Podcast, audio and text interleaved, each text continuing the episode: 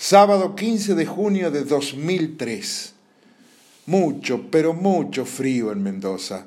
A las 22 horas de ese sábado tenía que actuar en el Teatro Rex, pero a las 15 horas de esa tarde se presenta este gran famoso a la boletería y dice, Buenas tardes, joven, vengo a practicar porque toco esta noche, pero necesito que me consiga alguien que afine el piano.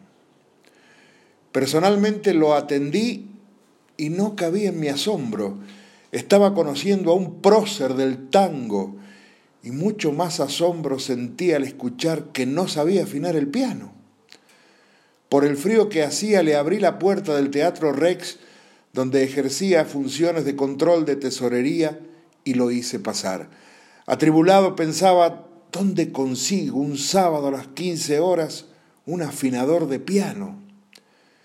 Y justo me viene al pensamiento un amigo san rafaelino, contador él, que sabía que había estudiado para concertista de piano en su tierra natal. Sabía que vivía por la ciudad de Mendoza, entonces lo llamo y le pregunto, ¿vos no conocés por casualidad a alguien que afine un piano? Mirá, resulta que...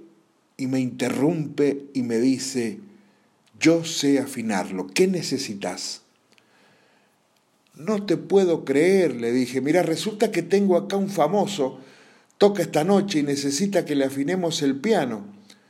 Voy para allá, me dijo mi amigo.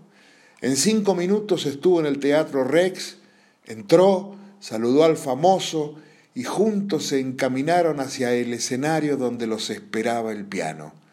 Y allí, desde las 15.30 hasta las 20.30, estuvieron trabajando, conversando, riendo. El solo verlos a lo lejos emocionaba, sobre todo mi amigo que cumplía un gran sueño. Se despidieron con un abrazo, habían pasado un hermoso momento. Esa noche el famoso la rompió como de costumbre.